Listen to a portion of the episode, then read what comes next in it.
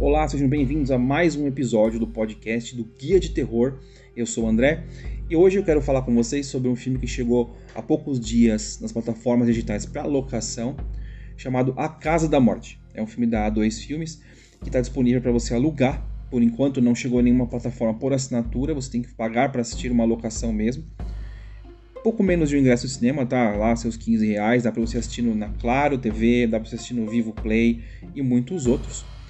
E esse filme, ele conta a história de uma empresa de limpeza de cenas de crime, tá? E aí, é, eles, o dono da empresa é um cara chamado Dylan, e ele, ele tá no meio do jantar ali com a esposa dele, a Rachel, e o irmão dela, chamado Marcos. Eles não têm uma boa relação ali, né? porque o Dylan quer que a esposa engravide, ele quer aumentar a família, mas ele trabalha muito, trabalha horas absurdas e trabalha em horários absurdos também, porque ele limpa cenas de crime e a polícia liga para ele, ele tem que ir. E o Marcos, o irmão da Rachel, está morando na casa do casal depois de ter ficado preso, né? A gente não sabe por que motivo, por pelo menos no, durante o começo do filme a gente não sabe por que, que ele está preso, né? Ele foi preso e ele está tentando se reerguer, só que não consegue. E aí, um telefonema interrompe um jantar não tão é, favorável para a harmonia da casa, né? E aí, o policial chama o Dylan, a equipe dele, para ele limpar uma cena de crime horrorosa. Cinco pessoas morreram naquela casa. O homem matou a própria família e depois se matou. É isso, simples assim. E detalhe é que eles estão nas festas de final de ano, eles estão chegando perto do Natal, né? Aquela fase que as pessoas estão no feriado já, indo viajar tal, e não sobra muito o que fazer ali a não ser o Dylan ir lá fazer o trabalho e trazer a sua esposa, o irmão dela, como membros da equipe e convocar a única pessoa disponível, que é uma moça chamada Hannah, que por acaso ia passar a noite de Natal sozinha então ela acaba aceitando pela grana extra. Só que a Hannah é ex-mulher do Marcos. Então já imagina como vai ser esse trabalho lá na cena do crime. E o que eles não sabem, e nós sabemos vendo o, o começo do filme, é que o que aconteceu naquela casa foi algo sobrenatural, é, provavelmente demoníaco, porque alguma força estranha agiu ali naquela casa. E é muito engraçado porque a gente já sabe o que, que vai acontecer. Já sabe que os caras vão lá e vai dar ruim, eles vão se ferrar lá dentro, vão se dar mal. Mas de todo modo, a gente tem que saber como isso vai acontecer, né? Então aí eles vão lá para casa, chegam lá na casa, fazem o serviço, chegam lá, encontram um quarto de criança cheio de sangue, encontram a casa cheia de sangue, coisas quebradas e tal. E aí eles começam a descobrir alguns símbolos que parecem runas, sabe?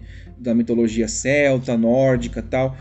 Pedaços de um objeto que seria como se fosse uma relíquia, quebrado assim, né?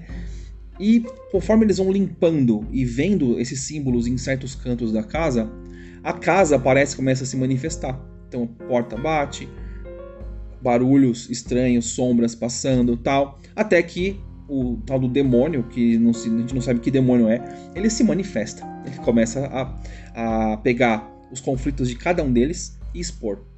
E aí a pessoa não sabe mais se ela está vendo a realidade, se ela está realizando um sonho ou um pesadelo ali, ou se aquilo é fato, é verdade. E aí, para completar esse demônio, que a gente percebe que tem origem nórdica, ele vai e trava as portas e janelas. As pessoas não conseguem sair lá de dentro da casa. Chega uma hora, inclusive, que uma pessoa bate na porta para entregar uma encomenda e eles não conseguem se comunicar. É como se a casa tivesse vedada dentro de uma realidade paralela alternativa. Eu não vou mais falar sobre a história, né? Para não dar também spoiler. É, o filme é bem divertido. Ele teria potencial de ser muito melhor, porque a gente não tem muito detalhes sobre o demônio que está atacando, sobre a história da pessoa que morava na casa. A gente só sabe que ela morreu, matou as pessoas lá e se matou.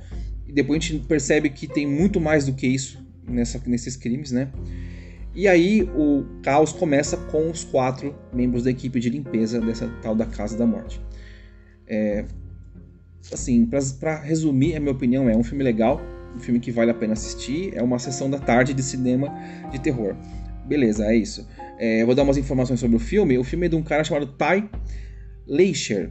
É, não conheço nenhum outro filme dele, ele também escreveu o roteiro junto com outras pessoas. E o elenco do filme não é um elenco muito famoso, tá? Então eu nem vou citar nomes aqui. No Guia do Terror, é, guiadoterror.com, tem a ficha desse filme. E no meu perfil do Instagram também tem a ficha desse filme. Então você pode ir lá procurar, que você vai ver lá no Instagram, ou no site, né, guiadoterror.com.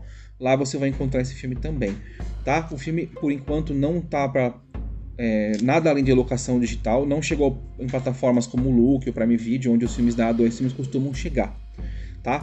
Mas é isso, o filme vale a pena, é um filme bem legal e fica a dica. E se você gosta do meu conteúdo, se você gostou desse, desse vídeo, desse podcast, desse episódio, se inscreva nos meus canais no TikTok, no Instagram, é, no YouTube também, no Spotify, ou seja, você pode acessar o Guia de Terror em diversas plataformas, tá? Então, muito obrigado pela sua audiência e a gente se vê e se fala no próximo vídeo. Tchau!